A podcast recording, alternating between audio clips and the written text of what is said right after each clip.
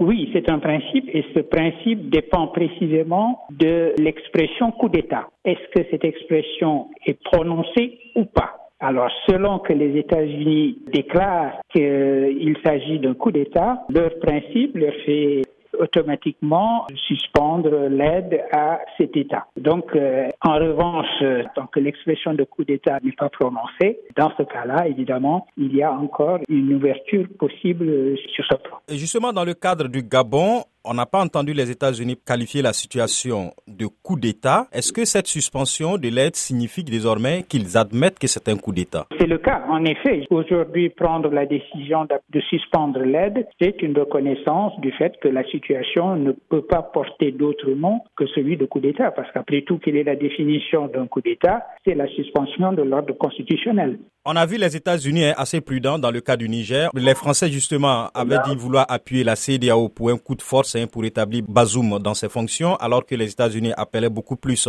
à la diplomatie. Comment expliquer les deux approches différentes des États-Unis et de la France dans le regard qu'ils portent sur les coups d'État? Si on essaie de voir quel est le contraste et quelle est la différence entre les deux situations, force est de reconnaître que les États-Unis ont une base militaire au Niger, une base qui est importante pour la lutte que, dans laquelle ce pays est engagé, et il y a une dose de réel politique dans la décision de ne pas prononcer l'expression de coup d'État, qui ferait encore une fois obligation d'une action de suspension de l'aide, etc. Et c'est sans doute la raison pour laquelle les États-Unis continuent à garder une euh, attitude très prudente vis-à-vis du Niger. Effectivement, c'est un contraste avec la France qui, elle aussi, est présente militairement et la France qui est montée au créneau pour dénoncer le coup d'État, pour euh, exiger dans un premier temps le rétablissement de l'ordre constitutionnel et le rétablissement du président Bazoum dans, ses fonctions. Et puis maintenant, euh, la France s'est rendue à l'évidence et a pris la décision de retirer ses troupes et de rappeler son ambassade vous parliez de soldats américains au Niger. Ils sont autour de 1100 soldats. On sait aussi que pendant le coup d'État, eh bien,